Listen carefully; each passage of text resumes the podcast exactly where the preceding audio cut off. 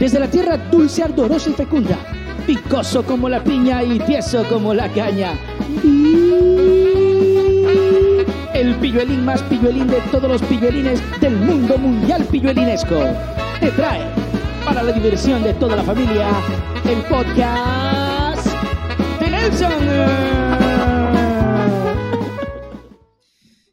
¿Cómo están? Bienvenidos a este nuevo episodio del podcast. Así que hoy tenemos una invitada súper especial, mis queridos amigos. Ex asambleísta nacional, ex ministra, abogada, deportista, barcelonista, compañerita hasta los huesos. Señoras y señores, Marcela Aguiñaga. Hola, hola. Gracias. Gracias Nelson por la invitación, un placer. Y bueno, la descripción estuvo ahí. Estuvo ahí, oiga, oiga, y, hasta los huesos, bien hasta dicho. los huesos, hasta la médula. nunca se la cruzaba así como decir, me voy de la RC. Mm, ¿Sabes que no? No, nunca. No, nunca para nada. O sea, usted empezó, se mantiene y terminará. Sí, sí, sí. Yo creo mucho en, el proceso. Creo en Rafael, eh, gran amigo. Compañerito. El compañerito. Saludos a la distancia. ¿Y la compañerita? Eh, compañerito, está de madrugada, creo que. Ah, sí, debe ser, debe ser. Eh, pero, pero sí, creo mucho en el proceso, así que, ¿no? Creo que terminaré, comencé, seguiré y terminaré en la Revolución Ciudadana. ¿Cómo se dio ese ingreso en la política? ¿Es algo que, surgió? ¿Fue o lo pensó desde, desde pequeña? De, pronto quiso ser política? Sabes que no, para nada. Yo estaba en mis temas ambientales, bueno, abogada primero de profesión de la católica, luego me metí a especializarme en temas ambientales me invitaron a ser parte del gobierno de Rafael en el año 2007. Fui primero subsecretaria y luego fui, lo conocí, es decir, yo no hice campaña en el año 2006 cuando él era candidato. Ah, usted lo conoce ya cuando es presidente. Yo lo conozco cuando es presidente. Ah, mire, usted chévere. Eh, él conoce mi currículum, me invita a tener un diálogo con él, no siendo de las filas del entonces Alianza País que recién se estaba ah, construyendo. dato interesante. Eh, me invitó a participar, a ser parte de su gobierno, me dijo que creía en la juventud, en las mujeres y mira, bueno, aquí estoy. Oiga, y usted es un pilar fundamental de la RCA. Sí, yo creo que he ido evolucionando un montón, ¿no? Eh, la verdad es que yo cuando llegué a ser ministra, mis temas eran los ambientales, son los temas que realmente me apasionan. Fui cinco años ministra de Estado y, y bueno, y luego después él me dijo creo que es hora de que comiences a hacer política. No me gustaba mucho el desafío al principio y dije, no, pero bueno. Oiga, oiga, pero ¿y cómo? Me lancé. ¿Sabe qué, ¿sabe qué, Marcela? Pero ¿y cómo se le dice que no para el compañerito? Es difícil. Claro, imagínese, compañerito Nelson, no sepa, hay milagros y de pronto, ok, no hay problema. yo no me enojo. No, mentira. No, no, es difícil, es difícil, pero Sí, de ahí comencé y fui candidata a asambleísta nacional en el año 2013. Recordemos que ahí Rafael barrió en una sola vuelta, metimos 100 legisladores. yo me acuerdo fue la época, pero... Todos los momentos históricos de la, de la democracia eh, del Ecuador. Y, y, bueno, ahí fue legisladora, fui vicepresidenta con mm. dos, eh, dos mujeres, Gabriela Reveneira y Rosana Alvarado, a quien yo admiraba mucho y luego que vino la traición se quedó, se quedó en el lado oscuro de la fuerza, así que... Vea eh, usted. Sí, una lástima. Darth Vader. Sí. y, ustedes han tenido muchos ejemplos de eso, ¿no? Cuando, cuando ocurrió este, esta ruptura, muchos... ¿qué, ¿Qué pensaron ellos? Dijeron, chutica, ya Rafael fue. De pronto dijeron, Rafael fue, nos quedamos con Lenin. Sí, comenzó una tendencia primero de una nueva etapa de la Revolución sin Correa. Claro. Y después, lo, recordemos que este término correístas es un término que sale de los medios de comunicación. ¿Pero a ustedes les molesta eso? No sale ideológicamente a nosotros porque no es una tendencia ideológica. ¿Pero les molesta que les digan correcta? Mira, a mí particularmente yo lo uso, ya lo uso todo el mundo, todo el mundo se categoriza como yo soy correcta. Sí, a mí me han dicho. Es un reconocimiento a un liderazgo de un hombre, un hombre que tiene, como todas las personas, ¿no? Tiene afectos, desafectos, errores, aciertos, eh, y bueno, eh, yo creo que lo que sí es importante reconocer que es un hombre mayoritariamente querido eh, por el, por el pueblo. Yo se lo dije cuando pude entrevistarlo, yo le dije que el pan es rating, el pan es rating. No, sí, es verdad.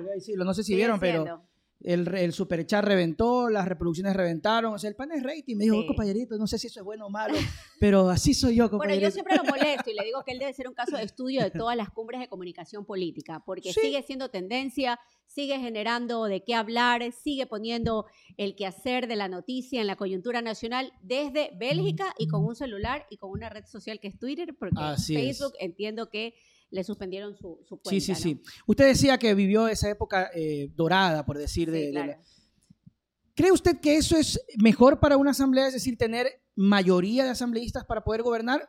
¿O lo que está pasando ahora en la asamblea, que hay muchas fracciones y luego pues no se llega a nada? Bueno, yo creo efectivamente que un gobierno debe tener un grupo de eh, aliados de un, digamos, de un conglomerado de compañeros que lleguen a la asamblea para estar sintonizados en la misma lógica del cumplimiento del plan de gobierno. Claro. Hoy eh, tú ves que el gran negocio, y digo el gran negocio para uno que otro sapo, y voy a Ya. hablar como muy guayaca que soy, eh, es que es declararse independiente. Claro. Entonces, a ver, el bueno, mejor negocio. Claro, entonces Chica, a ver sí. qué me das a cambio y entonces viene el reparto y qué hospital me das y qué no sé qué. Entonces yo creo que eso no le hace bien a la democracia, no, hace- no le hace bien a los partidos políticos y sin duda alguna no le hace bien a la política, que hoy a veces es despreciada desde los jóvenes. ¿no? Eso es un punto bastante duro, bastante Sí. inflexivo, pero sí sabe que yo acababa de ver eh, este fin de semana una entrevista y decía el señor Rafael Cuesta que es bueno para la democracia el tema de que los grupos que quieren algo le digan al presidente, a ver, deme ministerios, y el presidente dice, bueno, será posible, si alguien quiere yo le doy. ¿Qué pasó ahí, Marcela? Bueno, yo creo que es un desacierto. Yo creo que el presidente Lazo es un presidente desconectado, ¿no? Es un presidente que está en una burbuja, eh, los asesores le dicen que todo está bien. Me dio, y digo con mucho respeto, me dio mucha indignación ver las declaraciones del presidente de Creo, Guido Chiriboga, Oh, quien sí vi. conozco, y dijo, yo siento que la gente está más alegre. Mire, señor, vaya, recorra los barrios. Yo acabo de venir recorriendo Durán. La gente en cada esquina te dice, por Dios, nos llevan por delante la delincuencia, no vendemos, la vida está cara, auxilio. Bajen de, salgan de la burbuja un ratito, no bajen de la, de la nube.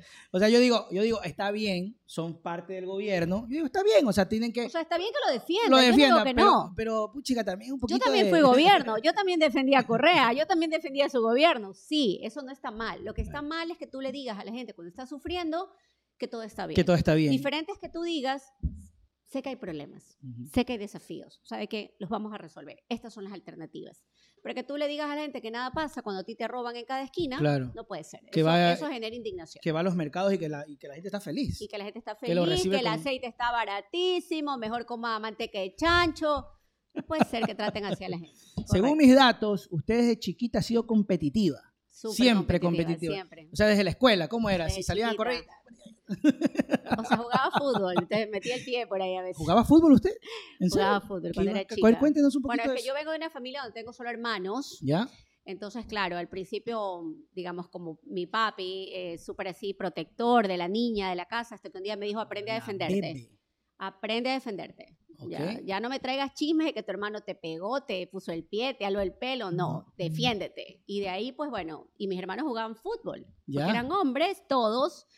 Y entonces yo decía, juguemos a otra cosa y nadie quería jugar a otra cosa. Así que aprendí a jugar fútbol también. Oh. Entonces, divertido, divertido aprender a convivir en un espacio solo de hombres. Y usted ha sabido desenvolverse porque imagínese la política, qué Sí. complicado que es la Y política. parece mentira, ¿no? Para el hombre, para la mujer, para todos, pero más para ustedes. Sí, parece ¿Por qué? mentira porque hoy ninguno de mis hermanos está en el quehacer de la vida pública, todos están en el sector privado y claro, siempre dicen, mi hermana tiene como pasta para esto, ¿no? O sea, tiene madera, eh, sabe defenderse, habla también, etc. Entonces me da mucho orgullo ver que el paso del tiempo nos fue convirtiendo en roles distintos y hoy apoyan a su hermana mujer a hacer política en el Ecuador. No es fácil para una mujer, más aún cuando es una mujer que rompe estereotipos, ¿no? Ya. Yo no soy la, la mujer que algunos, digamos, en los estereotipos de la familia se piensa que es casada, con hijos, etcétera. No, pues yo eh, soy divorciada, no tengo hijos, así que me he puesto otras metas y creo que también es demostrar que las mujeres podemos alcanzar todo lo que nos propongamos. Y al final del camino es una decisión muy personal, ¿no? Es, es Absolutamente. Marcela, es sentirse feliz y bien como usted quiera estar, digo yo. Sí, bueno, O yo creo que tomé otros desafíos, ¿no? Yo siempre reconozco a todas esas madres valientes que deciden ser madres, las admiro profundamente. Eh, yo tomé otro rol, ¿no? Y me siento contenta, me gusta hacer política, te digo, me encanta, me encanta servir a la gente, es súper sa- sacrificado, parecería ser que la gente dice, eh, ay, la política es cómoda. No, la política es salir de la zona de confort. Claro, ¿quién dijo eso? Eso Es es levantarse temprano, es caminar, es prepararse, es romper las barreras y los desafíos, aguantar las injurias, las calumnias, eh, si te vestiste mal, si estás gorda, si estás flaca, porque eso nos miran a las mujeres, ¿no? Em, ¿Cuántas parejas ha tenido? ¿Cómo así? ¿Qué estado civil tiene? Entonces, hay mucho de eso todavía en la política ecuatoriana que hay que descartarle. Entonces, yo creo que soy una de esas mujeres aguerridas que le abre paso a las siguientes mujeres en política. Que no, tiene que, que no necesariamente tiene que verse mal, porque usted se ve muy bien. ¿Cómo no tiene que verse mal? O sea, porque de pronto dicen, no, yo soy guerrera, pero no me arreglo. Hay, hay personas, hay mujeres que dicen, yo soy, yo soy esto, pero no me arreglo, pues usted se arregla, se ve bien. Yo respeto todas las, las formas de verse, pensarse. Yo creo que lo más importante es cómo nos proyectamos, ¿no? Y hay mucho que romper en los estereotipos. Cuando usted dice romper estereotipos, me pareció muy interesante el tema de la familia. ¿Es una decisión muy personal o es porque no se ha dado? Mira, eh, hace unos pocos días me preguntaba alguien eh, eso, ¿no? Si, Marcela, no te has planteado y si te sorprendía ser madre ahora. Le digo, mira, la vida no, no lo ha permitido, digamos. Creo que no estoy en el momento ya para hacerlo, ya creo que me pasó el momento, creo que hoy eh, pienso en otros desafíos, pero sin duda alguna creo que es una decisión de vida que tomé, que me proyecté a hacer, dediqué mucho parte de mi tiempo también a estudiar, a prepararme, hasta hace muy poquito recién me acabo de graduar de otra maestría que tomé. Felicitaciones. sí, yo creo que para ejercer la política hay que estar preparados. No solamente hay que ser carismático, empático, sino que tienes que tener las credenciales académicas para hacer bien lo que te propones hacer. Y ahora usted que está a cargo de todo este gran grupo de Revolución Ciudadana, no digo, no son como hijos también, o sea, tener ahí todo ese... Sí, sí, son unos hijos, unos que, y tiene que Son como la casa, ¿no? Como cuando uno tiene hermanos, uno se porta mejor, el otro es el aplicado, el otro es el relajoso, sí, así son ese poco de hijos que tengo. ¿Cómo está organizando actualmente Revolución Ciudadana usted? Porque es la presidenta. Soy la presidenta de la Revolución Ciudadana, hoy la única presidenta de un movimiento nacional, debo decir que es una pena que todavía las organizaciones políticas no generen esos espacios de liderazgo para directivas de mujeres. Em, y mira, no es fácil, la revolución ciudadana tiene sus complejidades. Y complejidades digo porque hemos vivido de todo. Vivimos em, siendo gobierno solo ganando elecciones, luego em, ganando perdimos con Lenín Moreno y finalmente nos vimos eh, abocados a ser presos de la traición. Entonces hay muchos de esos desafíos todavía que hay que romper, ¿no? Eh, pensar que eh, solo se ganan las elecciones con el voto correísta, como llaman algunos, eh, es, es no estar muy claro que hay que abrir filas, hay que proponer un programa, un proyecto, ah. una forma de gobernar de prioridades y ahí sí a veces toca duro, ¿no? Pero, pero entonces, de pronto, Marcela, ese mismo, esa misma empatía, ese mismo cariño, esa misma fortaleza que creó eh, Rafael, ustedes, tal vez puede que le estén jugando en contra. Es decir, son tan apasionados que no quieren y no van a permitir que venga otro a Revolución Ciudadana. Sí, sí, claro. Yo creo que hay algún grupo que es de, de esa forma de pensar. No creo que son todos. Creo que es un grupo. Mira, respetable, porque es verdad, eh, militantes convencidos son los que han resistido levantando la bandera en el peor momento, ¿no? en el peor momento de la persecución, en donde la gente se escondía, donde por de tener una foto con el presidente Correa te despedían de tu trabajo. Terrible. Y cosas de esas que pasaron en el Ecuador que yo rechazo profundamente. Em, pero adicionalmente eso creo convencida de que una organización política tiene que tener las puertas abiertas a construir puentes y diálogos con otros que no necesariamente piensen igual que nosotros, pero tengan el mismo objetivo a alcanzar, que es una sociedad de justicia social. Ya, pero y, entonces, ¿cómo entender el caso, por ejemplo, de Vanegas? Que se afilió, luego no se desafilió, luego le dijeron, váyase váyase, váyase por allá. Bueno, en el caso del Vanegas, un caso bastante subgénero, ¿no? Porque Vanegas pidió ser parte de la RC sin haber dicho con claridad que había ofendido a nuestros máximos líderes en expresiones. En expresiones anteriores. Anteriores, correcto. Em, eso a mí me deja pensar, eh, digamos, cómo tú quieres ser parte de una organización de la que antes la denostabas. Ya. Y, bueno, fue él el que pidió ser parte cuando nosotros evidenciamos este tipo de, de injurias y calumnias decidimos no aceptar su afiliación a la RC. Por lo tanto, no es que hay una un proceso de expulsión ni nada por el estilo. No hay una no aceptación de la solicitud de afiliación Y bueno, Vanegas eh, ya vemos que se fue y hoy entiendo que está con otra organización política. Está con Jimmy, pues. Está, Está con, con Jimmy, está con Jimmy, Jimmy. está con el sombrerito. El otro día lo vi por milagro que andaba que paseaba por ahí. Están haciendo campaña. Sí, sí, sí. Y aparentemente, hasta donde entiendo, para la prefectura del Guayas. Entiendo que lo han lanzado pre- de precandidato para la para la prefectura del Guayas. Y en ese camino que de pronto me... Creo que usted también está por ahí. Estoy ah, precandidata también. ¿Cuándo va a ser un lanzamiento o no? Bueno, nosotros tenemos que esperar un poco, eh, cerrar los cuadros de precandidatos. Estamos a pocos días, me imagino que unas dos semanas más y cerramos todos los cuadros de precandidatos a nivel nacional.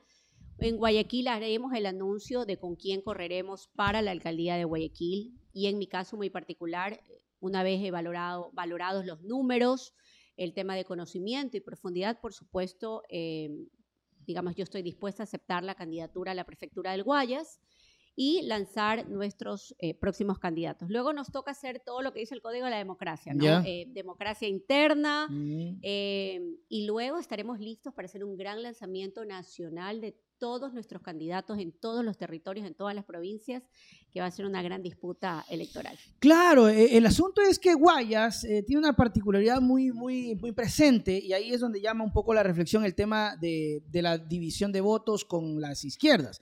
Es decir, es decir, acá, por ejemplo, Jimmy con Jimmy Jairala tenían este, este acercamiento, eh, ahora ya no. Eh, ¿Qué pasó ahí? Bueno, mira, yo siempre he reconocido mi gratitud públicamente a Centro Democrático en el momento más duro, cuando también quisieron quitarnos la lista 5 y nos Mm. permitió participar con, eh, con la lista 1, ¿no? Donde el, el compañero Andrés Arauz quedó eh, segundo, perdió en, en la segunda vuelta, pero que alcanzamos ser el prim- la primera minoría en la Asamblea Nacional con 49 legisladores. Ujú. Yo entiendo que las organizaciones políticas tengan que tomar decisiones complejas. En el sentido, me refiero a ver cuadros que ellos consideren que los favorezcan. Yo lamentablemente creo que Centro Democrático ha tomado una decisión apresurada con el tema de Héctor Vanegas, pero es su decisión. Claro, Yo vez- ahí no me puedo meter, ¿verdad? Sí, sí, pero Eh, eso rompe la, la alianza que teníamos. Claro. Es, es e- una ese es el punto que, que quiebra. Rompe, es el punto de quiebre. Porque rompe la alianza. Se decía, usted me dirá si es cierto o no, que de pronto el tema era apoyarla a usted globalmente como prefecta y luego ustedes apoyar a Jimmy a la alcaldía de Guayaquil. Claro, originalmente se pensaba, Ese era el plan. ese era el plan. Pero ellos decidieron eh, en su forma pues más democrática e interna. Yo ahí no tengo por qué Ok, opinar ok. respecto de las decisiones del Centro Democrático. Yo no soy de Centro Mm. Democrático. Em, la decisión de irse con Héctor Vanegas y eso sin duda alguna rompió la alianza. ¿Y no cree que eso también les va a costar un poco acá, en, por, lo menos, por lo menos en Guayaquil? Pero yo creo que va a haber mucha dispersión de votos. Claro. Va a haber dispersión de votos. La derecha va a tener varios candidatos. No va a ser solo uno.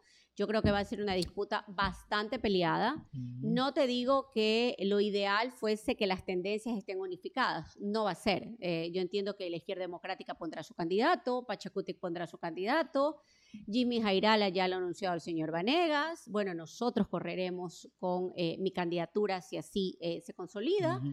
Y bueno, digamos, esa es la disputa, ¿no? Hacer conocer a la gente cuál es la mejor decisión, pero vamos a tener una papeleta bastante grande. Claro, ese, ese, es el, ese es el detalle, ¿no? Y, ahí es donde empieza un poco el tema, el tema de los votos. Pero bueno, al final del camino, el camino será así. ¿Cree usted que se apresuraron los eh, del PSC en lanzar la candidatura de Viteri? Yo creo que ellos están consolidando. Primero creo que se han adelantado en lanzar eh, ya candidatos, dicen ellos. Por lo Eh, menos Viteri se escuchó, ¿no? En el caso de Cintia era normal porque está en funciones que ya lancen la candidatura. Me extraña que haya sido tan anticipadamente. Yo tengo una teoría, no sé si sea la propia. ¿cuál es De- la teoría? Yo, yo creo que de ¿Cuál es su lectura? Ya, ya, de pronto Yo creo que de pronto, porque Nebot se maneja mucho por encuestas. Ellos se manejan por encuestas. De pronto en las encuestas no es que está tan tan bien y dijo, lancémosla rápido para ganar terreno. Puede ser una posibilidad. Yo lo que creo es que en política nada está dicho. Ah, eso sí. Nada está cerrado hasta el día en que se cierra, como se dice, hasta el día que se firma. Eh, y nadie es invencible. Ah, bueno. Y en eso yo creo que la política nos enseña que tú tienes que tener absoluta humildad de que no cuentas con ningún voto hasta el día que vas a la elección. Pero los números le juegan bien a usted en la prefectura del Guaya, le cuento. Me juegan bien porque nosotros tenemos un voto duro. Quiero decirte que hemos encuestado varias provincias y el voto duro Revolución Ciudadana, es decir, a lo que yo represento, eh, está bastante bien evaluado en las provincias de la costa ecuatoriana. Sí, sí, sí, sí. Bastante bien evaluado. Yo tenía una complejidad que era que me identifiquen que estoy en la lista 5, por esto de que he saltado de casillero. Ok. Y hemos trabajado fuertemente en poder identificar nuestra casilla. Yo creo que ya una vez que pasamos esta etapa, ahora sí le corresponde a cada candidato con sus afinidades, con su empatía, con su carisma, con su capacidad, ir alcanzando los votos que falten para ganar una elección. Así que sí, nosotros tenemos una muy buena posibilidad, debo decirlo, muy humildemente, en la provincia del Guayas en la provincia del Guayas y ya hemos comenzado con los recorridos, ¿no? Y sí, sin duda alguna, eh, Guayaquil es quien pone perfecto. Sí, definitivamente, eh, pero no se olvide el Distrito 4, ¿ah? No, no, no, no. Ah, por el Distrito supuesto, ahí 4, todo ah, yo soy milagreño, ah, Milagro es Milagro. uno de los cantones, de los cinco cantones más importantes Y, de la oiga, y provincia Milagro es compañerito, compañerito. Compañerito también. ese Milagro es terrible. Sí, sí, sí. Sí, sí. bueno, ahí también tenemos un gran precandidato. Ahí está Pedro. Ahí está Pedro. Ojalá Pedro que, Solís. ojalá que, Pedro, nosotros eh, hace años, capaz, le haría muy bien a Milagro, un hombre, digamos, con esas herramientas académicas para hacer una gran administración. yo le comento que cuando recién se quiso lanzar Pedro, nosotros estuvimos ahí como que ya vaya Pedro, vaya Pedro, y después dice no, que no sé qué, y se fue para la super de, super de banco, creo que fue, o super de compañía, no me acuerdo. banco, fue Claro, claro. Bueno, esperemos que, que así le vaya bien a Pedro. Y también a usted, ¿qué, qué propone Marcela Guiñaga para la prefectura del Guayas? Mira, yo creo que una de las competencias que no han sido debidamente explotadas por la prefectura del Guayas es la de fomento productivo. Si bien es cierto, el agro, nuestros arroceros, nuestros maiceros pasan uno de los momentos más complejos, no solamente porque tenemos un gobierno que en plena cosecha de maíz permite la importación de 30 mil toneladas de maíz, con lo cual pues tumban el, el precio y no tienen hoy eh, quien los defienda como tales a nuestros pequeños y medianos productores. Creo que es importante ir a la tecnificación, a la innovación. Hay unas propuestas interesantes que hemos visto de otros países, como por ejemplo Brasil, donde las autoridades provinciales, en esos casos son federales, eh, dan, por ejemplo, eh, acompañamiento en temas de capital de trabajo, financiamiento para tecnificación. No solamente es entregar semillas certificadas, es aprender a ser más y distinto. Es decir, tenemos arroz, bueno, hagamos del arroz valor agregado. Ya. Buscamos alianzas públicas-privadas, el acompañamiento de la academia. Tenemos grandes estudios que se han realizado en la provincia del Guayas a través de la SPOL, eh, que pueden contribuir sin duda a generar plazas de trabajo con estas alianzas con el sector privado. ¿Para qué? Para valor agregado. ¿Por qué no podemos ser productores de leche de arroz, de fideos de arroz, Claro. a escala que podamos exportar a otros países? Ir también innovando, ¿no? No podemos estar produciendo exactamente iguales hace como 50 años. Así Claro, que yo creo que es una competencia muy importante. Lo otro es que, ¿sabes qué me pasa en los recorridos? Que la gente dice, bueno, ¿y qué hace la prefectura? Con lo cual te deja, Como que todavía gran- no saben. te deja un gran interrogante de que las autoridades actuales no han posicionado institucionalmente qué hace la prefectura. Bueno, ¿y qué hace la prefectura? Exacto, ¿qué hace la prefectura? No solamente, No, aquí ya entre- ahí nos va a ver, no Marcela, solamente es que tiene que hacer caminos vecinales y puentes, el dragado, pues que ya todo el mundo conoce, Va porque va. así dice, sino que aparte de eso hay que hacer cosas que son muy importantes. La competencia ambiental es una de ellas. El tema de recuperación de las cuencas hídricas, la reforestación, planes de campaña en temas de manejo de desechos sólidos, entre otras cosas, porque la autoridad ambiental provincial es la prefectura. Aparte de eso, fomento productivo. Tenemos también la posibilidad, a través de la prefectura, digo, explorar y que tenga claridad la gente que se puede impulsar todo lo que tiene que ver con obra social en temas de digitalización, Mm. eh, avanzar en lo que se llama el alfabetismo digital, que hay mucho de eso que necesita nuestro agro. Y por supuesto también ir buscando estas posibilidades de generar, generar espacios de integración familiar, luchar contra la violencia intrafamiliar y el consumo de drogas, que también es un problema a nivel de los cantones del- de la provincia. Marcela, y ustedes tienen una, no sé si decirlo ventaja, pero tienen una prefecta. Tienen a Paola, que Paola puede Pavón. ayudarles mucho con, no sé, asesoría. Paola que Pavón, Leonardo Orlando. A que Leonardo- recuerde y usted que Manaví eh, Oh, es ese Manaví es importante porque compañerita, colinda con. Guayas y tenemos ahí una zona muy importante que debe ser impulsada la producción, que es la zona toda de, de Pedro Carlos. Paola parece que va a la, a la reelección y, tiene muy buenos números. Paola no sé cómo esté. Orlando. Leonardo tiene muy, buena, muy buena intención de voto. Sin duda, eh, esta va a ser una disputa interesante en Manabí porque eh, el ex alcalde, bueno, hoy alcalde, próximamente ex alcalde de Puerto Viejo, también va a disputar la prefectura de Manabí, entiendo que con la lista 6, y eso un poco va a mover el tablero, ¿no? Así que mm. hay, em, hay, que, eh, hay que ver los aliados, construir aliados con los candidatos a las alcaldías es muy importante en la elección del prefecto.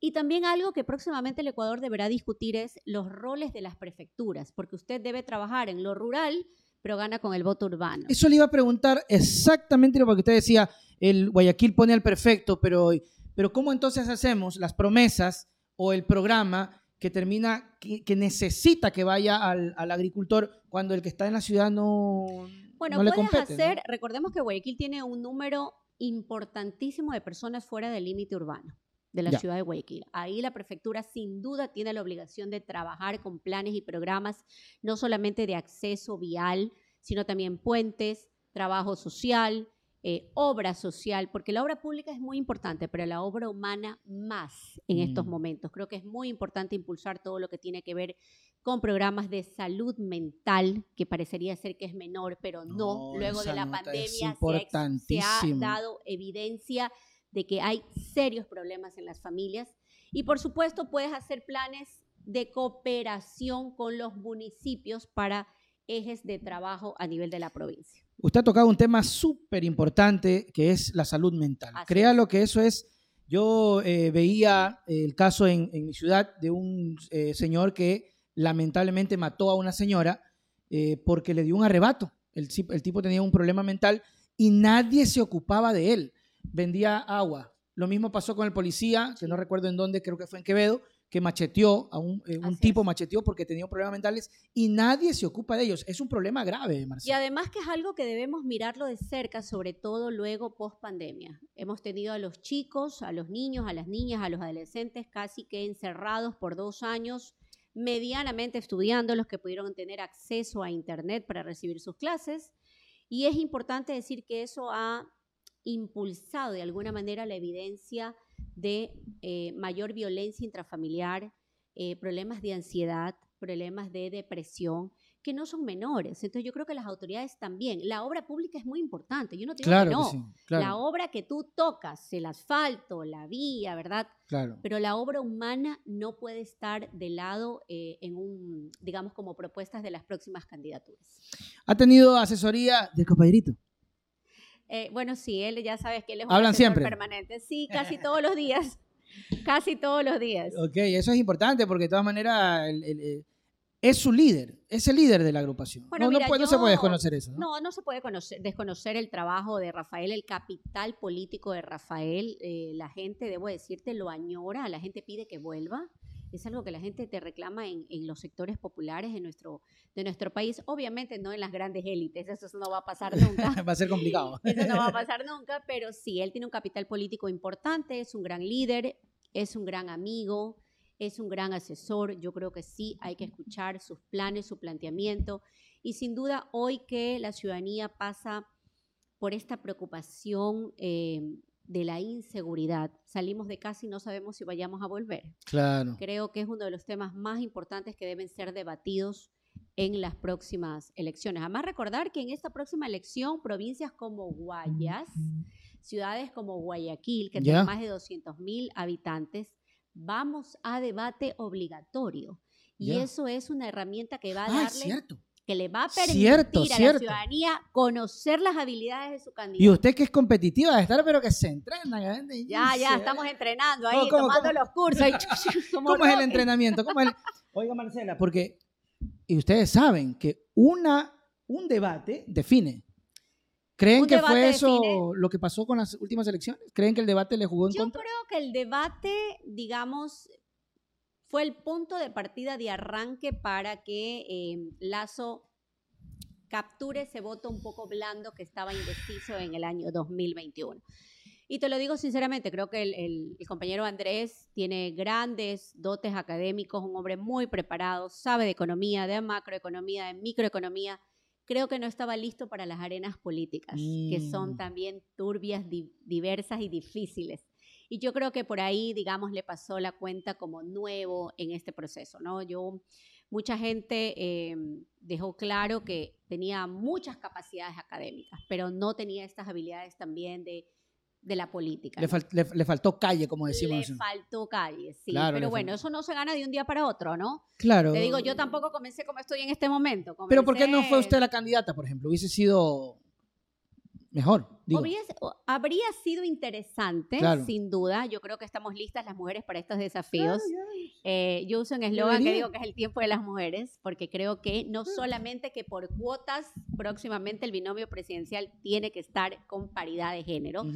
Sino que hoy nos corresponde elegir también eh, un sinnúmero de mujeres para que encabecen las listas de alcaldías. Mm, Em, ¿Por qué no fue Marcela Guiñaga? Yo creo que lo que se pensaba en ese momento y los estrategas asesoraron es que abramos, no solamente seamos los correístas, los candidatos, sino que busquemos y tendemos puentes, tendamos puentes para em, captar ese otro voto blando. Lamentablemente, pues eh, yo creo que lo que pasó es que se aflojó el voto duro y finalmente nos Mm. pasó la cuenta en segunda.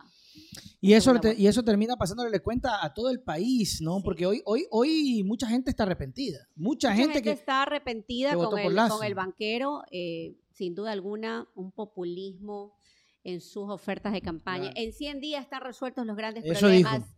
Del Ecuador. Hoy dice pues que, que esperan que un año resuelva todo. como se dijo no antes, soy lo- mago, dice. correcto. ¿Será posible? Eso por un lado, creo que la falta de empatía también con la gente. Mira lo que estaba pasando el sector bananero, el pequeño bananero, el mediano bananero, con lo que se cae el precio de, del banano por, las, por los conflictos de la geopolítica entre Ucrania también y. Rusia. Y dice, bueno, eso es un problema privado, vayan a ver que- cómo lo resuelven. Para eso es el Estado. Porque Terrible. atrás de un terrible. pequeño bananero, de un mediano bananero, sin duda alguna hay un trabajador, hay una persona que suministra los, eh, los insumos, hay el transportista, hay una cadena productiva. Así que yo creo que sí, que tanto quiso ser eh, presidente, lo logró con ofertas demagógicas y cuando llegó y se sentó en Carondelet, ya no supo qué hacer. Y, ese, y se siente, se siente no solamente que no supo qué hacer, Marcela, sino que no tuvo el personal adecuado. Yo tengo algunos amigos que- trabajan en hospitales y me supieron decir que todavía están de jefes, directores, personas que estuvieron con Moreno. O sea, ni siquiera tuvo la- o tiene la capacidad de decir, bueno, váyanse del sistema de salud a los, a los profesionales que pueden para poner su gente. Ni siquiera eso ha podido.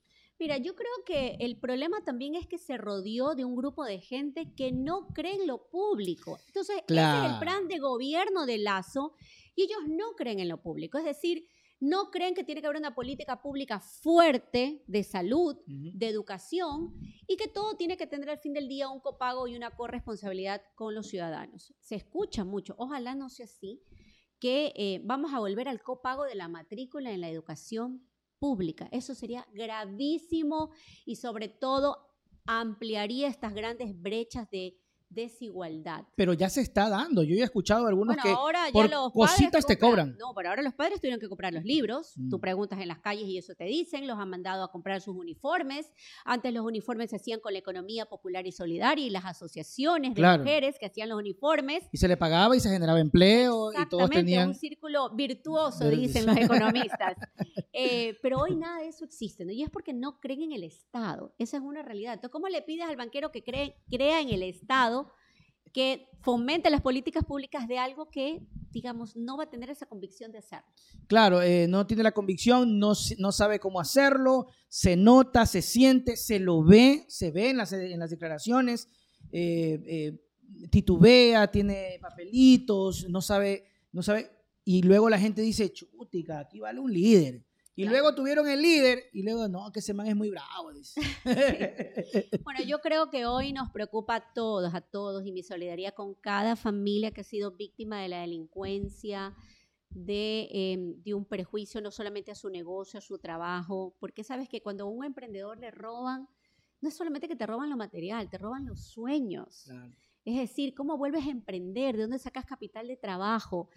Y ahí yo veo que algunos están perdiéndole la fe al Ecuador y Mm. deciden es hora de emigrar. Y yo me rehuso a perderle la fe al Ecuador, Ah, me sí. rehuso a perderle la fe a la provincia del Guayas y sin duda alguna me rehuso a perderle la fe a Guayaquil. Yo creo que hay que luchar con energía para construir ese país que nos merecemos tener. No, nos habíamos quedado en el tema de la preparación para el debate. ¿Cómo está yendo esa preparación? ¿Qué está haciendo Marcela Guiñaga? Bueno, ya tocará el momento oportuno de la preparación al debate porque ya cuando yo creo que usted sí va a ser candidata. Bueno, sí, yo estoy entusiasmada, quiero ser candidata, te lo digo particularmente, quiero servirle a mi provincia, así te lo digo categóricamente. Em, y yo, bueno, para eso me preparo todos los días, ¿no? No solamente de conocer qué pasa en cada cantón, cuál es la realidad económica, cada vez que voy a un barrio, hoy estoy recorriendo también ya la ciudad de Guayaquil, paro en cada lugar, converso con los ciudadanos, les pregunto cuáles son sus preocupaciones y, la gente te dice lo mismo, ¿no? Abandono estatal, no tenemos autoridades que nos defiendan, la inseguridad nos lleva por delante, queremos cambios, queremos creer en la política, queremos, queremos gente que cumpla la palabra. Claro, si ustedes ganan la prefectura del Guayas, corríjame si me equivoco, ¿sería la primera vez que pierde el Partido Social Cristiano? No, el Partido Social Cristiano ya perdió. Ah, con Jimmy, claro, claro, claro. Ahorita Recuerde me usted que en la primera, la primera vez no fue con Alianza País en temas de alianzas, la segunda vez a la reelección fue con Alianza. Eh, Pero con ustedes, con, o sea, con Alianza País. Con, entonces, con el entonces Alianza País. Y de ahí PAC se abrió también eso, y se de rompió. Ahí Jimmy ya estuvo inhabilitado para poder ser nuevamente reelecto a la. Cierto, cierto, cierto. O sea Sí la perdieron, no es que son invencibles. sí, es verdad, es verdad. Eso, e, eso tenía en la, mente porque decía, yo le iba a decir, si me decía así, le va a ganar y eso le va a doler. ¿Qué le pasa, Marcelita? no le dice Marcelita, véngase con nosotros, mejor. No, no, no, no. Véngase no, para acá. No, me han coqueteado, sabe que yo soy correísta dura, así que. Eh, oiga, oiga, oiga. Es chévere, es chévere, porque así como hay correístas duras, como usted dice, hay partidos social cristianos duros también. hay, gente, Cristina Reyes también es, otra eh, personalidad que es de las que PCC, PCC, PCC. Yo particularmente creo que eso es bueno. Creo que está bien, creo que se que defiendan, creo que es bueno que se expongan. Claro que no es tan bonito la política, pero creo que es lo mejor para el ciudadano conocerlos, a ustedes, a los que nos van a gobernar, porque luego entramos en este juego de los mismos, el robo, no creo en la política. Y yo le digo a la gente cuando hacemos el programa, no, que los mismos, que no sé qué, que ladrones. Pero, eh, pero es nuestro sistema, Marcela. Es nuestro, ¿Qué queremos? Entonces, cerremos los municipios, cerremos la prefectura, cerremos el gobierno y ¿qué hacemos? Mira, yo creo que va a ser muy interesante la disputa, mujeres disputando por espacios de poder destinados normalmente para los hombres. Eh, yo creo que no pasa por discutir, digamos, el rol, cómo se viste la, alcaldesa, eh, cuál es su look. No, eso no es lo importante. Lo importante es qué le ofrecemos a los ciudadanos. Y los ciudadanos hoy, sin duda alguna, te piden seguridad y reactivación económica. Y así que yo creo que el debate eh, de muchas mujeres, mira, la conozco a Cristina, Cristina fue mi compañera en la asamblea, creo que fue una gran legisladora, eh, particularmente creo que ha crecido muchísimo en política. Y mira, a mí me parece súper interesante ese desafío de verla también, ojalá en una papeleta próximamente. A las mujeres nos cuesta mucho avanzar en política, te digo. Hay muchas barreras que tenemos que romper. ¿Prejuicios? Prejuicios, a veces no tienes el apoyo en casa, eres madre de familia, eh, tienes que atender las obligaciones del hogar.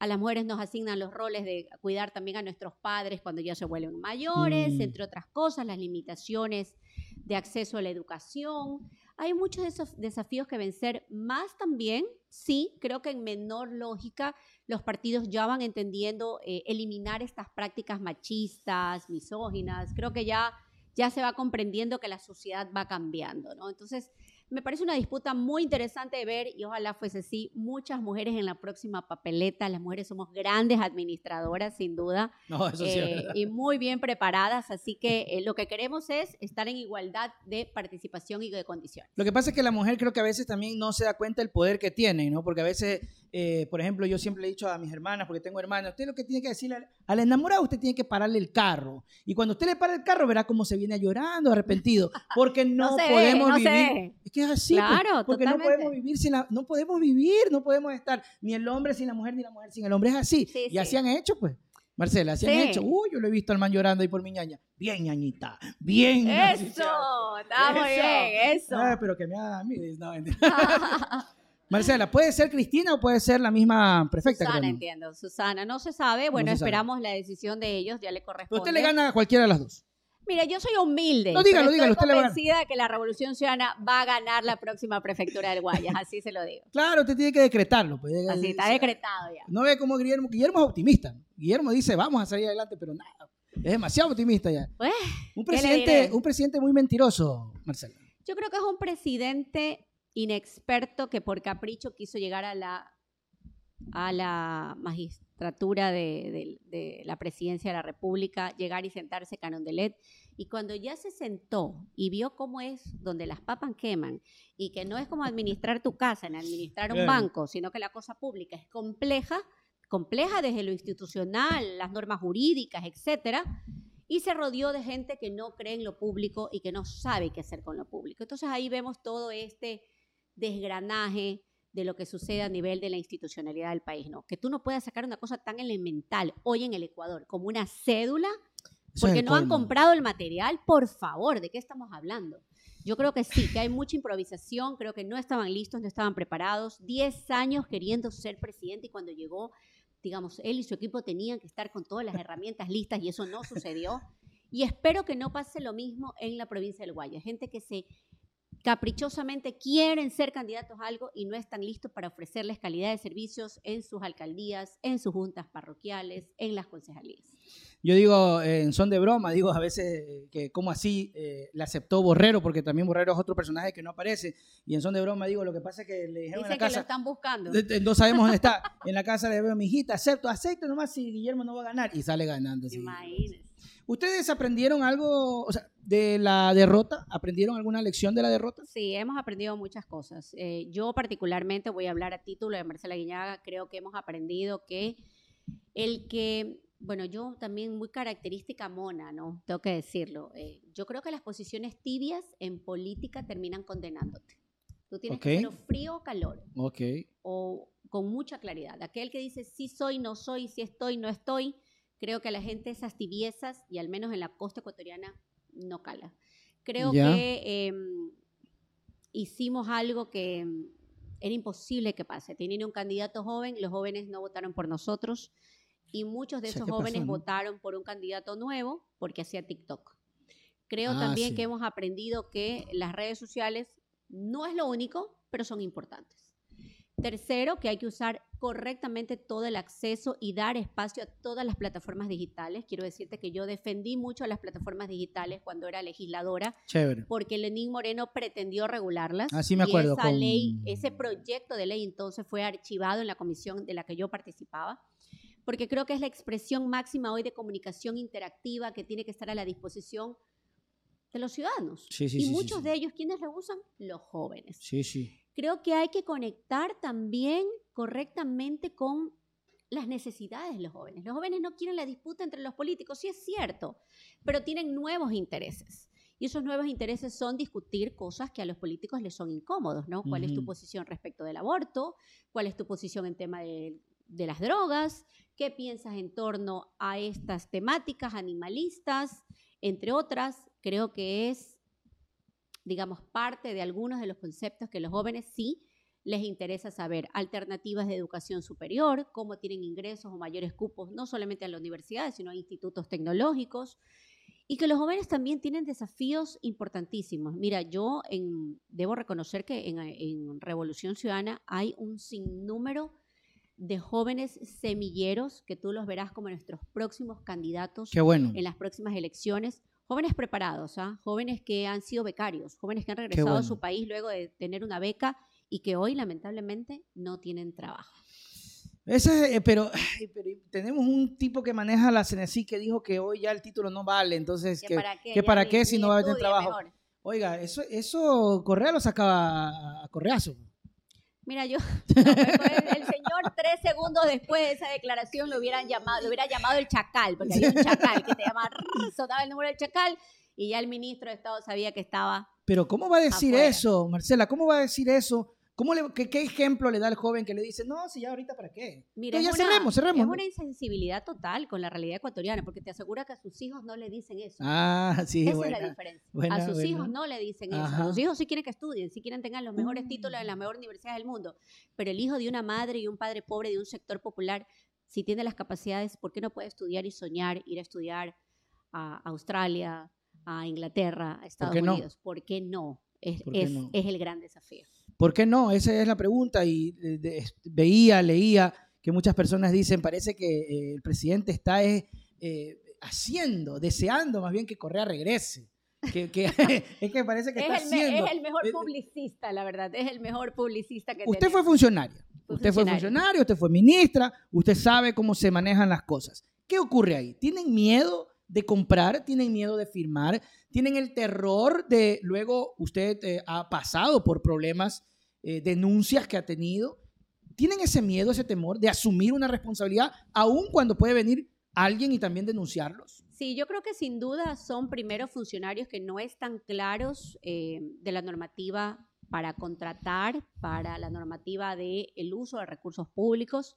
Y lo otro importante también es que la persecución que apalancó el señor Lazo con Moreno hoy es parte de la destrucción de la institucionalidad del Ecuador. Y tú ves un funcionario público que le, teme, le tiene temor a declarar emergencia algo para comprar y, e impedir que un servicio público se pare, como por ejemplo lo que pasó en el registro civil hace pocos días. Recién vi, me parece ayer o antes de ayer, en un medio noticioso, que ya está llegando el material para las cédulas. Por Dios, ¿en qué país vivimos? El, el des- el subdesarrollo. Y así sucesivamente, ¿no? Em, que el IES, un día tú llegas por emergencia y se cae el sistema y el nadie sistema. puede atender a un paciente que llega herido. Por favor, volvamos, coja pum- pluma eh, y papel, anote el número de la cédula e intervenga y dele el servicio a ese ciudadano. Así es. Lamentablemente hay mucho desazón, mucho que me importismo. Yo te digo, lo que lidera un presidente es al ritmo al que van los funcionarios de Estado. Yo fui ministra de Ambiente por cinco años y el ritmo lo imponía el presidente de la República. Tú, trabajabas, Claro. tú trabajabas 15 horas diarias, trabajabas sábado, domingos, feriados. 24-7 era. Y en mi caso era peor porque al presidente le encantaban las áreas protegidas del país. Entonces, cuando de pronto era feriado, él disfrutaba con la familia y yo tenía que trabajar. Pero creo que le hizo bien eso a la patria ir a ese ritmo, a esa velocidad. ¿Que faltó mucho por hacer? Sí. Yo creo que también debemos discutir los grandes roles que tienen ciertos medios de comunicación conservadores que confundieron, y sobre todo en especial confundieron a la clase media ecuatoriana en la última elección. ¿no? Dijeron que nos iban a hacer Venezuela, decían.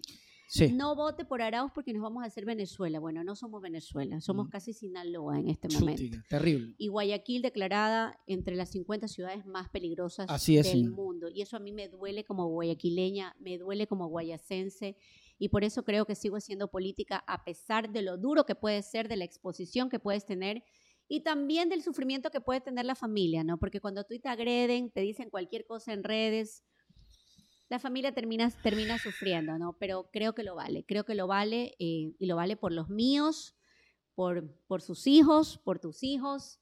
Creo que lo vale, vale el sacrificio y el esfuerzo. Oiga, usted definitivamente valiente, ¿no? Porque eh, ver todas ese tipo de cosas, estar ahí en el, al pie del cañón, aguantarse tantas situaciones, a veces cosas retuiteadas y replicadas por periodistas, Sí, por claro. comunicadores. Yo veía, veía todas esas desagradables escenas, cosas de Twitter más que todo, que solamente entro a ver porque me da pena eh, describir porque siento que me van a putear.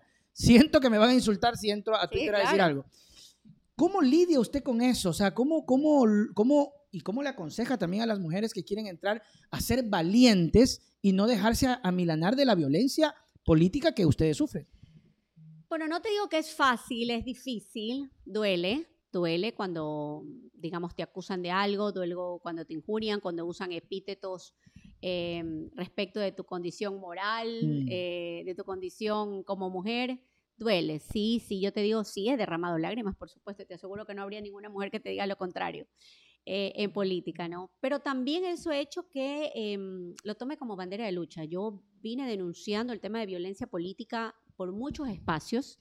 Eh, a mí me acusaron, y te lo digo, y tú debes saber, me acusaron de un supuestamente video 3X Sí, sí, sí. en las redes sociales y pseudos periodistas, porque no creo que sean periodistas, eh, aludieron eso sin pensar que mañana podría ser su hermana, Ujú. su hija, su sobrina, eh, hablando de la condición de una mujer. ¿no? Yo creo que ahí nos toca, ¿sabes qué? No bajar los brazos. Y te digo que sí, al principio me dolía, hoy es mi escudo la defensa de, de las mujeres y sobre todo de las mujeres que quieren participar en política, más allá de cualquier condición ideológica o tendencia. Cuando la han agredido a la alcaldesa de Guayaquil, la he defendido. Cuando han, defendi cuando han agredido a otra mujer por su condición de mujer, De mujer. la he defendido más allá de su bandera. Yo creo que es muy importante que las mujeres alcemos las manos, los brazos y la voz juntas para denunciar en cualquier espacio a un misógino, a un hombre que por nuestra condición de mujer nos quiere hacer de menos o nos quiere ofender.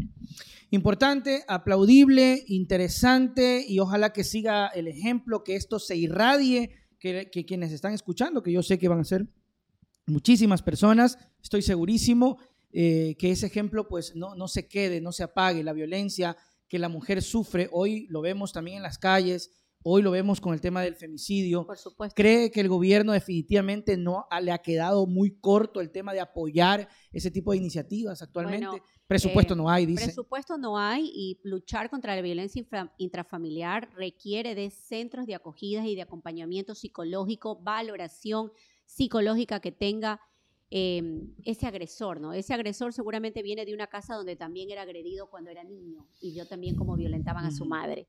Entonces es muy importante defender los derechos de los niños, de nuestras niñas, adolescentes, de las mujeres con presupuesto. Las casas de acogida tienen que tener presupuesto. Las mujeres tienen que recibir una forma de incentivo económico, un bono para que puedan dejar a su agresor, que muchas veces es el que lleva el pan a la casa Claro, y que Y- por y eso por no eso se lo somete. deja y por eso somete. claro. Muchas de esas cosas como ya se han hecho en otros países. No hay que inventar el agua tibia, pero si no crees en ello, no crees en esa lucha, ¿cómo se te va a ocurrir priorizar poner recursos en el presupuesto del Estado? Y eso es lo que pasa hoy mismo con el gobierno del señor Lazo. Que hay plata, hay reservas, hay bueno, dinero. dicen que hemos superado la- los 10.200 millones de dólares en la reserva. 10 Es decir, nunca ha estado tanta plata guardada en el banco. y la, digamos, la macroeconomía dice que el Fondo Monetario Internacional nos aplaude porque hemos hecho bien las tareas. Así es, Pero usted va a los hospitales y no hay una paracetamol. No funciona para hacerse la radiografía.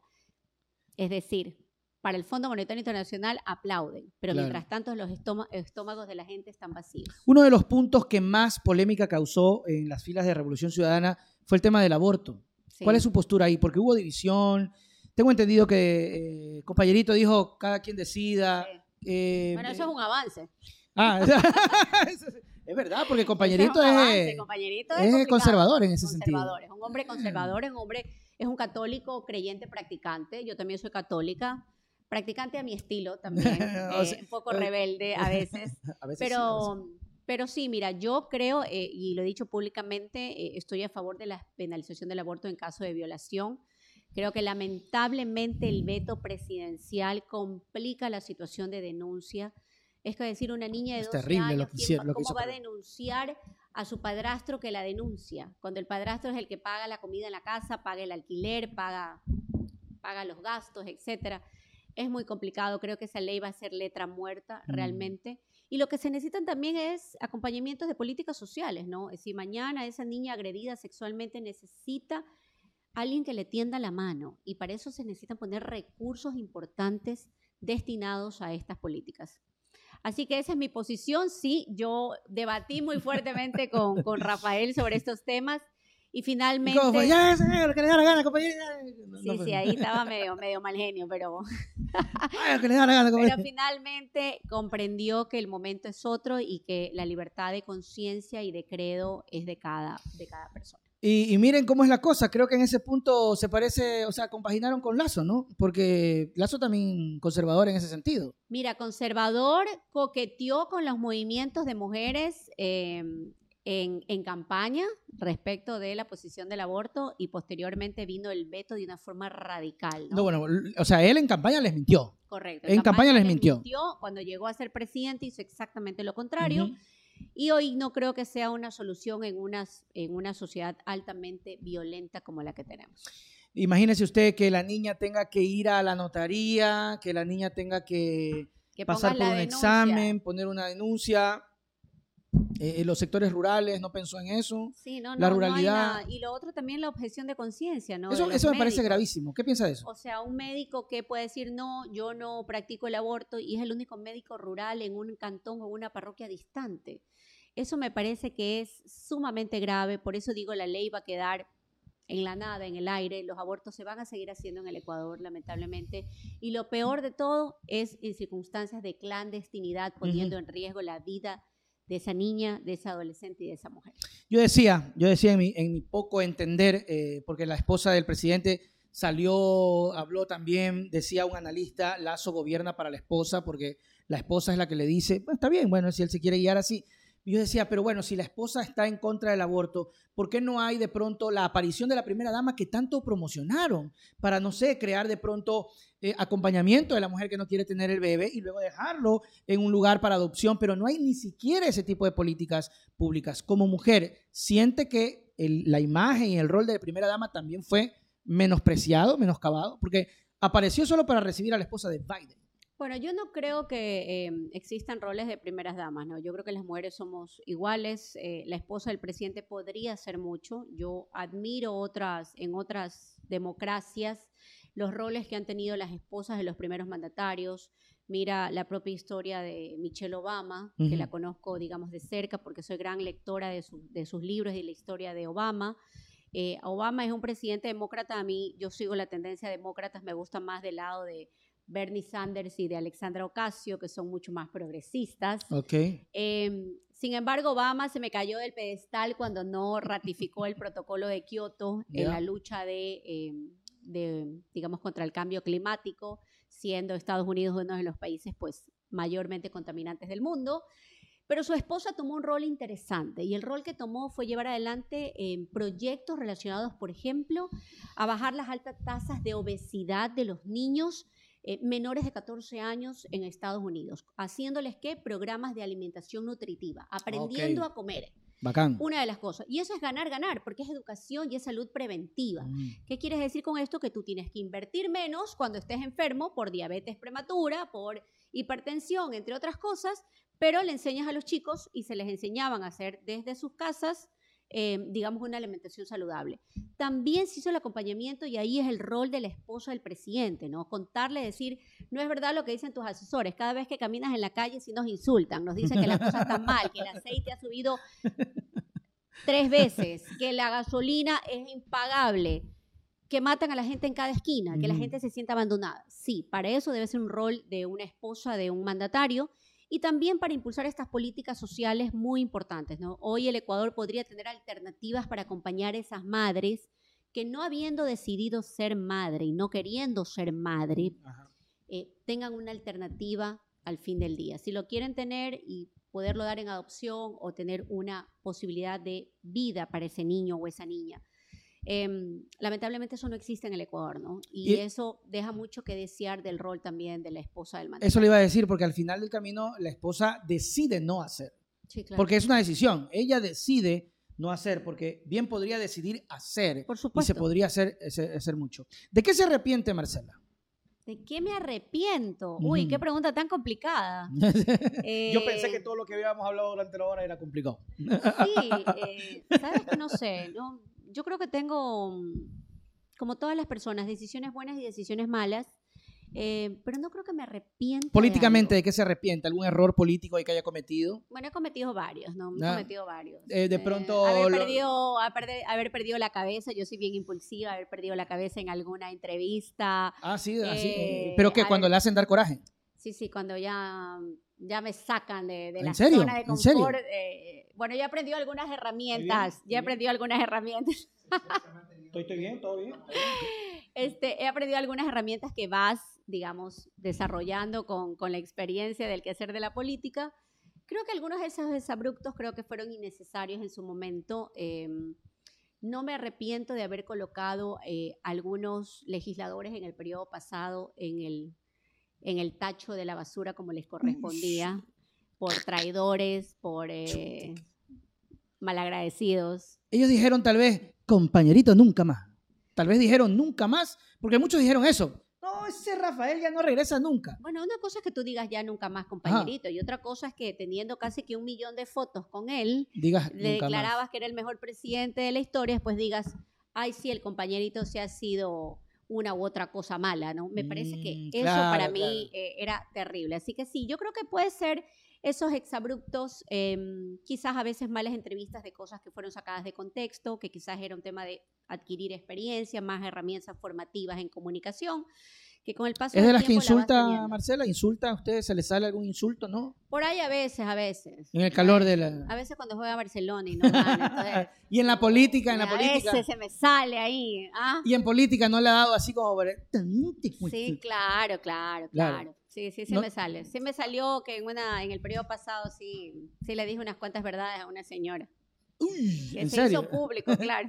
Eh, hace poco rodaba también un video donde salía usted ahí gritando. Arengando. o sea, No, pero yo arengaba nomás. Era el sentir O sea- popular. Era el sentir popular.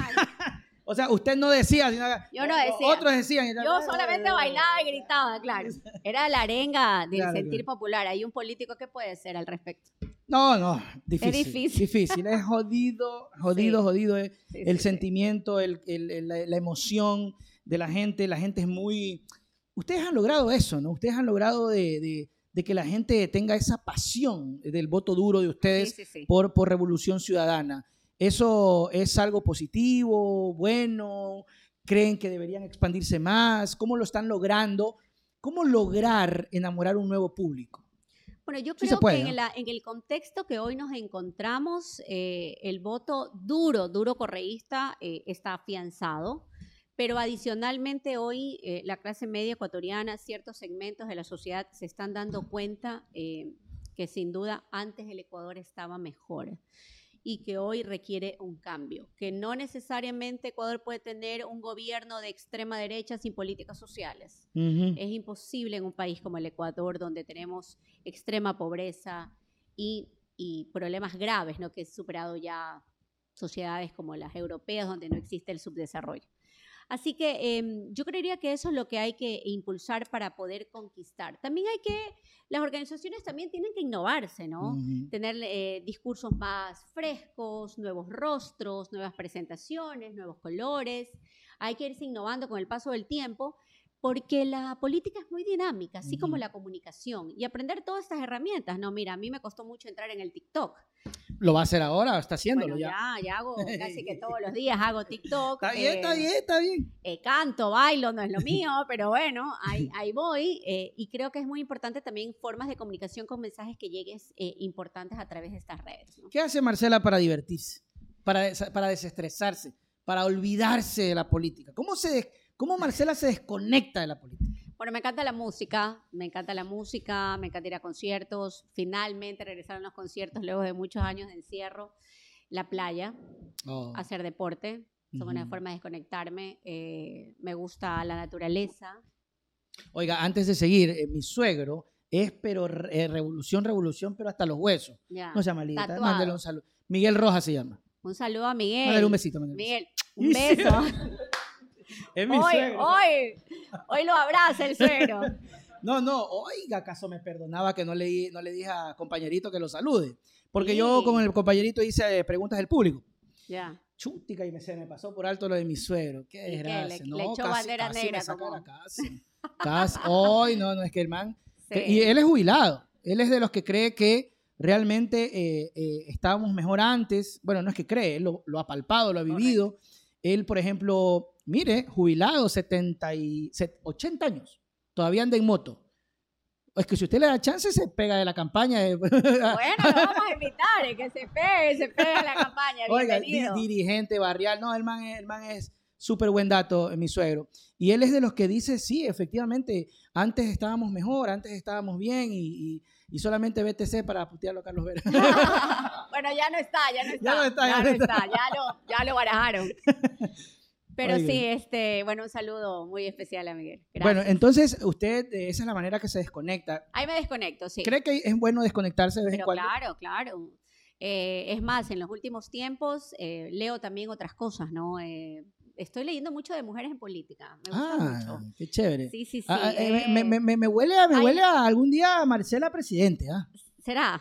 ¿Por qué no? Pues Marcela, hable serio. pues. Si estamos hablando del empoderamiento, hay, Mira, que, decre- hay que mira decretarlo de una vez por Hay todas. gente que no le gusta mucho el temperamento y, y la forma como eh, gobernó eh, Hillary Clinton, ¿no? Pero Ya. hay un libro muy bueno de ella que dice qué pasó. Ella se daba por ganadora en la elección con Trump Ajá, hasta que salieron la intervención de los correos electrónicos. así es. Y hay una frase que a mí yo siempre la repito en todas las entrevistas. Una entrevistadora le pregunta a ella, Hillary, ¿cómo sobrellevaste la pérdida con Trump cuando ella era la ganadora? Claro, supuestamente en todo. todos los medios decían que ella Así ganaba. es.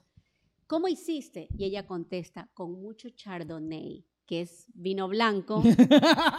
pasó, pasó las penas con mucho vino wow. para poder sobrellevar eh, la derrota con Trump. ¿no? Entonces, yo, te, yo te digo que hay que leer mucho, más allá de las tendencias ideológicas. También tengo un gran libro que estoy por comenzar. Una mala costumbre que tengo es que leo varios libros al mismo tiempo. Entonces, y- y no sabe para dónde. tengo como cuatro o cinco en la página X que he dejado. ¿Para dónde se me Y? Sí. y hay un libro que me espera, que es también de la vida de Cristina Fernández de Kirchner, una mujer polémica, una mujer perseguida, una mujer que ha tenido que enfrentar los graves desafíos del costo de la política a la familia con la salud de su hija. Así que eh, son cosas que uno tiene que ir viendo cómo es el Pero comportamiento. sí sabe que de- aunque sí sabe que yo le estoy preguntando de cosas que la desconectan, pero usted no puede conectarse, ¿ah? Usted ¿Por está qué? porque está en la política, lee Bueno, sí, política. leo política, leo, leo de mujeres, da cuenta, pero ¿no? también que tienen que ver con su vida personal, ¿no? Bueno, ah, claro, son libros que hablan de su vida personal. Que también me desconecta. Eh, veo tarde cuando puedo dormir Netflix. ¿Qué película sí. le gusta? ¿Qué, qué, estilo de película le gusta? ¿Sabes qué? Veo de todo. Hace poco me vi desesperada. No sé si la viste. No, no, no. De una, de una cosa que es una cosa terrible en el Ecuador que debemos reflexionar. Ya. El libre porte de armas de lo que adolece Estados Unidos y donde llegó un tiroteo a una escuela. Terrible. Y hace muy poquito hay, me parece, 18 inocentes asesinados por alguien que sin duda alguna tenía un problema mental. Oiga, y Estados Había Unidos. problemas de salud mental. Sí, sí, sí, así. Eh, Estados Unidos lo reconoce. El presidente dice: ¿en qué estamos fallando? En ninguna parte del mundo ocurre lo que pasa con Y nosotros. no solamente eso, un chico de 18 años tiene la capacidad legal de adquirir un rifle. Esto que se llaman estos rifles, bueno, que disparan muchas balas al mismo tiempo. No sé cómo llama, pero. No conozco mucho de la materia, pero tiene esa capacidad, pero no es, no, no es autorizado a comprar una cerveza en una discoteca, Pero sí un rifle. pero sí un rifle. Yo creo que esos discursos cuando dicen en el Ecuador, bueno, armémonos para luchar contra la No. delincuencia, yo creo que hay que ser sumamente responsables. No es lo que queremos, no es lo que merecemos tener. Y ahí sí hay que ser muy responsable como políticos. Así que eso hago en mis tiempos libres. Veo películas, veo documentales. eh, hasta hace poco te digo, me vi desesperada que me la vi en el cine. Pero usted, pero ¿sabe qué? Yo, y, y está bien porque es su forma, es su esencia. No puede desprenderse. Es como el compañerito, no deja del No Twitter. deja, no, no, o sea, usted ve algo y siempre lo relaciona a la realidad. Y eso Sí. está bien, es su, es su esencia. ¿Qué ve como para decir, bueno, me voy a reír y no me voy a acordar de nada? Ay, me gusta mucho, mira esta colombiana Zárate. Ah, la, com- la comediante. Es Oye, esa man espectacular. ¿Se vio el especial de, El de Viña del Mar? lo tiene. No, pero el de Tiene Viña. un documental, la vi en Viña, Qué buena, qué buena. espectacular, me encanta. Eso, digamos, me distrae mucho. O sea, le gusta el stand-up. El stand-up. Pero el stand-up femenino. O sea, a mí no me fuera a ver usted. no. Ah, Yo también hago stand-up. ah, también, Claro, sí, qué sí, bueno. ¿Qué también. tal? Hay que invitar para Ahí, valorar, para ahí, valorar. Más o menos. Más o menos, si se ríe la gente. Me río, me trato de reír de todos, trato de no ser ofensivo porque mi público eh, me ha vetado. Eh, mi, mi estilo no es del insulto. A Ah, me- veces trato de hacer humor blanco y creo que nos ha ido bien, muchachos. Nos ha ido bien. Hemos hecho algunos shows sin usar malas Qué palabras. Qué bien. Sí, sí, sí. Me agrada, porque sí. no podemos implementar la, cultura del, del insulto, ¿no? Sí, Que sí, lo- creo lo- que eso lo hace divertido, no necesariamente. Y ella no insulta, pero te genera una. Yo la he visto, es vacancísima. Ella no insulta, pero tiene un sarcasmo. Un sarcasmo, es Eh, suavecita la sí, mano. como que no dice nada, sí, sí, sí. Tiene mucha chispa. Tiene mucha chispa, me Muy encanta buena, a mí. Muy bueno. Me gusta ¿Qué verla, más? tiene un documental interesante. Ella, eh, ahorita me estoy viendo una serie que me ha golpeado así como mucho, porque se llama Pálpito. Ah, la tengo he visto, la pero no del le. tráfico de, de órganos. órganos. Me parece dificilísimo asumir que hay este tipo de actividades delincuenciales eh, en el, en- no solamente en el- en puede haber en el país, ¿no? En, en la región. e- en es una realidad, ¿no? entero, es una realidad. O sea, me parece interesante que sea un guion que sea hoy discutido dentro de las sociedades, ¿no? Eh, el tráfico de órganos como uno de los actos más reprochables para una sociedad. Terrible, terrible ese tipo, ese tipo de cosas. Ojalá que, no sé si aquí pasa, no sé, no, yo no tengo estadísticas. No tengo tampoco. tampoco, pero eh, sería, sería fatal que, que entremos en, esa, en esas Quizás dinámicas. hay que, hay que profundizar cuando vemos casos de desaparecidos, ¿no? Eh, gente que nunca apare- nu- y, vemos casos, no se sabe. O trata. de No hay, y, y justamente veía siempre manifestaciones, siempre las reportamos, de personas que están peleando y le piden al gobierno que por favor les ayude. Simplemente desaparece. Y no puede ser, Marcela, no puede desaparecer una persona así, por es, así. Así es. Creo que hay que también profundizarlos, pero no son temas menores, ¿no? Así que sí veo de todo un poco. Chévere. chévere. Este. mm, Me gusta que se sepa reír. Eh, ¿Se ríe de usted mismo? De mismo, también. ¿Ah? ¿Se- ¿Le gusta reírse de usted mismo? Ah, también. ¿Qué opina de la, de la sátira? De la sátira política. Yo he hecho mucha sátira. Me gusta, me gusta. ¿Alguna vez vio alguna sátira mía cuando yo, cuando el compañerito era presidente? No. No, Bueno, es que no era, no era tan famoso en esa época. no, ya lo voy a ver. De aquí salgo y lo veo. Es que De aquí yo- salgo y lo veo. yo lo hacía al compañerito, lo sigo haciendo. Sí, está Sí, muy sí, sí, bien. sí, sí. Por eso, por eso es chévere que, que yo nunca Mira, he tenido problemas con ustedes. de que no se ríe de sí mismo, no se meta política. Claro. Porque la política usted tiene que tener el cuero duro. Aguantar, pero también reírse de sí mismo. O sea, un político es un es una persona con Ujú. afectos, desafectos. Eh, haces las cosas bien, haces las cosas mal, te equivocas. A veces la lengua se te, se te tuerce, como dice. O sea, pasa. En- Dices cosas impropias. Ah, Lo, lo- lo chévere, y me parece bien, eh, Marcela, porque luego co- la gente trata de, de transversar todo, es que aceptas eh, que de pronto puedes que se equivoquen. Yo el otro día estaba viendo que trataban de inculparla a usted por el insulto del, del tema del videíto, que trataban de decir que ustedes que le estaban insultando a, No, a no, Lazo, no. no. la, no se la ve a usted articulando la, la boca, usted se la ve de Yo espalda, veo bailando, saltando. estoy saltando. Claro, pero Era la arenga, ¿no? A veces hay cosas que se salen del, de la, digamos, del equipo, inclusive que te acompaña, eh, que no puedes. usted, usted tampoco no puede decir, oye, cállate, oye, oye, cállate, no, no. No, pues. ¿Cómo Y le además, claro, y además que a veces, eh, por más que trates de controlar todo el escenario en el que estás, a veces son las eh, eh, expresiones eh. del sentir popular. ¿Cuál es el plato favorito de Marcela? Ay, tengo mucho, me encantan los cangrejos, por eso protejo los manglares y luché Ah. mucho en la protección de los manglares porque me encantan los cangrejos. Pero todo, soy bien, bien, bien guayaquileña. Yo como comida típica, Guayaquil me encanta la guatita. Claro que a veces por temas de dieta no como tanto. Ah. Eh, ahorita estoy promocionando a una amiga que vende almuerzos saludables, entonces ahorita estoy todo el tiempo comiéndome almuerzos saludables. Entonces no me puedo pegar una Está siendo, guatita, está pero, siendo influencer, ¿ah? pero Está bien. deje que me baje unas libritas y ahí les muestro. No, pero está bien, está bien. está- yo creo que está, está bien, hace deporte, está saludable, está feliz. Bueno, corro, ¿no? Salgo a correr también, eh, me encanta, corro por Guayaquil, aunque tú no creas, aunque es un desafío. ¿Le han robado alguna vez? No, gracias a Dios no. ya corre, pues está bueno eso. Si Ah. alguien sale y sí, Pega el pica, pega. se está entrenando Marcela en Guayaquil para, para salir No, corriendo. Pobre mi ciudad, Dios mío. Qué pena, ¿no? Qué Sí, pena, me qué pena. Me duele, me y duele. qué pena que no tengan la responsabilidad de asumir las consecuencias de las autoridades. Sí. Que el uno se lave las manos, que el otro se lave las manos. Eso no le importa a la gente. Lo que tú quieres es tener a alguien que responda. Y necesitamos una autoridad que nos defienda.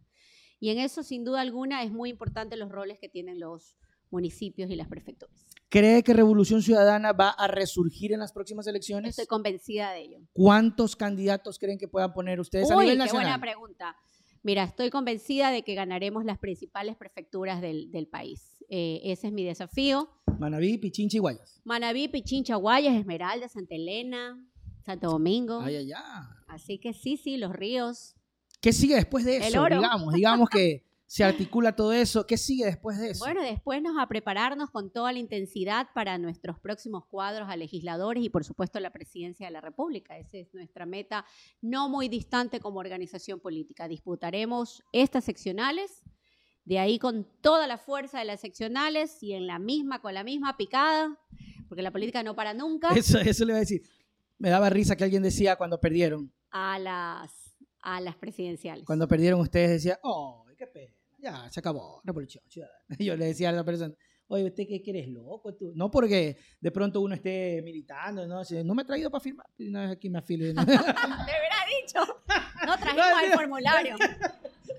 Nos la, quedamos ahí. la gente en el, en el chat, la gente, a ver, voten, voten, me, me afilio o no me afilio. Bueno, este, la gente decía, se acabó revolución, se acabó. Yo le decía, oye, que eres loco, le digo. Cuando estuvo revolución en la mejor época, decían que se acababa el PCC. Ahí está el PCC, Vivo. está vivo. Y ustedes hoy están más vivos que nunca. La misma situación del país, lo mismo que está haciendo el presidente, ha hecho que hoy la gente reconozca que sí, efectivamente, había un presidente bravo, porque era, era, eh, Yo compañerito. creo que era bravo. El compañerito tenía su carácter. Su carácter, sí, pero un hombre, digamos, Correcto. impositivo, ¿no? Un Sí. hombre enérgico. Yo quiero decirle más que bravo, enérgico. Bueno, ya, eh, ya, ya, enérgico, ya, bueno, está bien. Bravo, ya, enérgico, ya. en todo caso, eh, eh, Imagínate- pero ahora, pero ahora quieren al, al enérgico. Imagínatelo de jefe. Oye, ¿cómo decía usted? terrible. ¿Cómo decía? Chuti, ahí viene. ¿Cómo era, compañerito? Venía con la sonrisita. eh, "Ah, Marcelita, ¿cómo está? Venga, por favor, ciérreme la puerta, compañerito. Cierto, cierto. Sí, así más o menos. Chuti. Y cuando te llamaba el chacal, Ay, ay, ¡ay! el nombre del chacal, tú, no, no. no. Decía así, uy, Hasta ahí. recoja sus multiproductos, hasta luego. Pero es que así tiene que ser, Marcela. Mire lo Es que correcto. pasa hoy. Una Pero ministra. sabes que a mí me parece una cosa interesantísimo del, del man- de un mandatario. ¿Qué cosa? No solamente lo que te digan tus asesores, no, presidente, estamos muy bien, los indicadores sociales, la popularidad Claro. está hacia arriba, no, está sino lindo, que está guapo. todo está perfecto, sino que de pronto el presidente llegaba 12 de la noche a un hospital público, ¡pac! A emergencia. A ver, señora, ya la atendieron. No, aquí tengo cuatro horas. ¿Qué pasó? ¿Dónde está el gerente? Ya. Claro. Y todo el mundo en ese momento Corre, corre. sabía, corre, porque en cualquier momento llega. Bueno, lamentablemente no debería funcionar así, pero así funcionamos. Así funcionamos y hoy la gente dice, chutica, Y el país era mejor". otro. Yo me acuerdo que cuando yo a un hospital aquí muy famoso en la ciudad de Guayaquil y la gente se quejaba de las ventas de las medicinas y eran todas las ventas, las medicinas del hospital se vendían en la farmacia del frente del hospital, del hospital público. Se puso una regulación para que no haya farmacias fuera de los hospitales. Y hoy, vaya a ver, otra vez todas las farmacias. Todas las farmacias están a la esquina del hospital. Y ese tema de la externalización, ¿usted cree que va a ser bueno? A mí me da muy, muy mala espina porque no hay un protocolo, porque acabo de escuchar a la ministra decir que están esperando que las farmacias se abastezcan para recién eh, arrancar. Mira, a mí me parece que es una buena salida que la gente tenga el acceso a su medicina, no importa quién se la dé. Ya, Si es en el hospital, si es en el centro de salud, si es en la farmacia más cercana. Al ciudadano hay que solucionarlo. ya. Si usted es diabético, no puede dejar de tomar su medicina todos los días. Si usted es hipertenso, entre otras cosas. Pero sí, con claridad, es que el Estado va a pagar al día a esas, a esas farmacias externalizadas. ¿Qué va a pasar el día que se atrase? Claro. ¿Cuál va a ser el flujo de pago? Y esas claridades es, No digamos, esa letra chiquita del contrato cuando usted firma la tarjeta de crédito, es las que no nos han leído hasta el día de hoy. Y, y tampoco no nos dicen qué va a pasar si no hay la, eh, la pastilla o la medicina dentro del cuadro. No nos han dicho si eso a mí, yo estoy que lo digo y que jodo y jodo en el noticiero, si en la farmacia le dice, oiga, es que no hay esta, pero está esta, pero le vale un dólar nomás. Claro. Ya te están cobrando, pues Correcto. Marcela. no ya lo te están sabemos, cobrando. no sabemos cómo va a funcionar. Ok, Lo que sí es que es indispensable que los ciudadanos tengan solución. Los ciudadanos que tienen enfermedades, sobre todo tipo de enfermedades, Ya. catastróficas, no catastróficas, tienen que ser atendidos con su medicina. la prefectura podría hacer algo en ese sentido en sus competencias. ¿Qué podría, cuán ¿Cuánto alcance tiene una prefectura? Mira, de- una de prefectura tiene unas herramientas interesantes, ya te digo, temas de fomento productivo, generación de empleo, ah, no solamente en temas de obra pública, infraestructura, puentes, caminos vecinales. Hoy la provincia del Guayas tiene varias vías concesionadas, pero aparte de eso, la obra social, ¿no? Eh, creo que se pueden hacer grandes alianzas con el sector privado para atender estas problemáticas.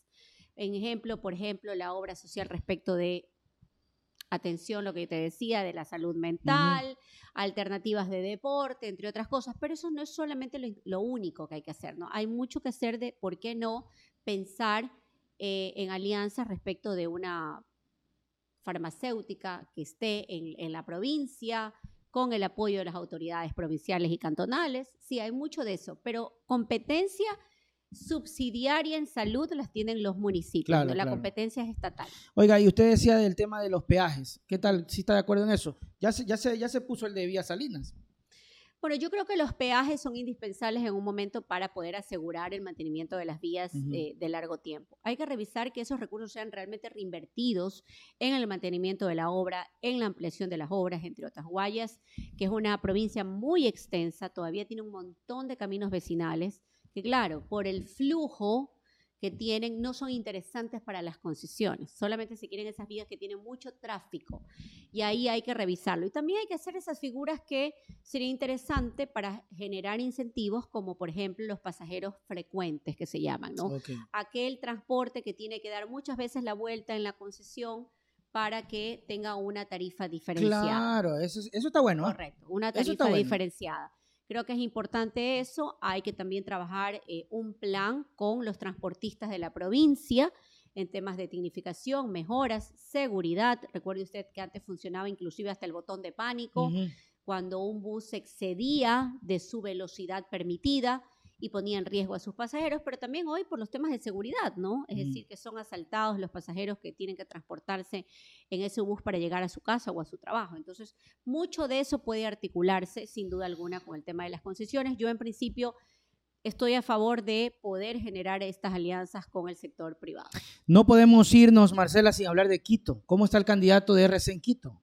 Bueno, tenemos un precandidato, compañero mío, ¿Cuál es? eh, Pavel Muñoz. ah, Pavel Muñoz, un gran, eh, yo siempre lo molesto, le digo que de tecnócrata se ha hecho político. sí, sí, sí, sí. sí. Eh, y buen político, ¿ah? Buen político, es un gran cuadro, ya está trabajando, él tendría que renunciar a la asamblea para moverse Claro. de candidato. Creo que es el momento. eh, hay también mucho descontento en Quito, no solamente por los temas económicos, sino también por el tema de inseguridad.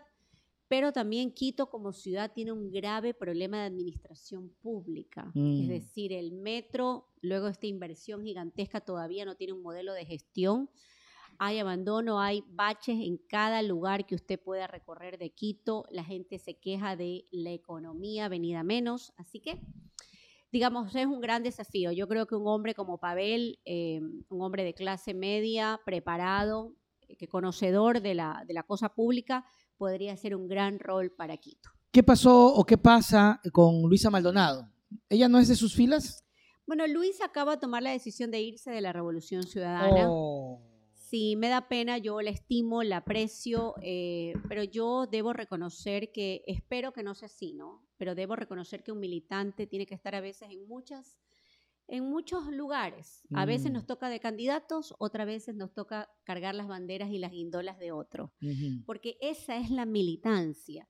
Espero que Luisa no haya tomado esta decisión por eh, su única interés, su único interés ser candidata a la alcaldía de Quito. Claro. Espero que no, porque me daría mucha tristeza. Es una gran militante, te digo, gran militante. Creo que la Revolución Ciudadana le ha dado muchas oportunidades, pero si así fue, eh, bueno, ya veremos que las vanidades que se pueden encontrar en, el, en Así este es. mundo, ¿no?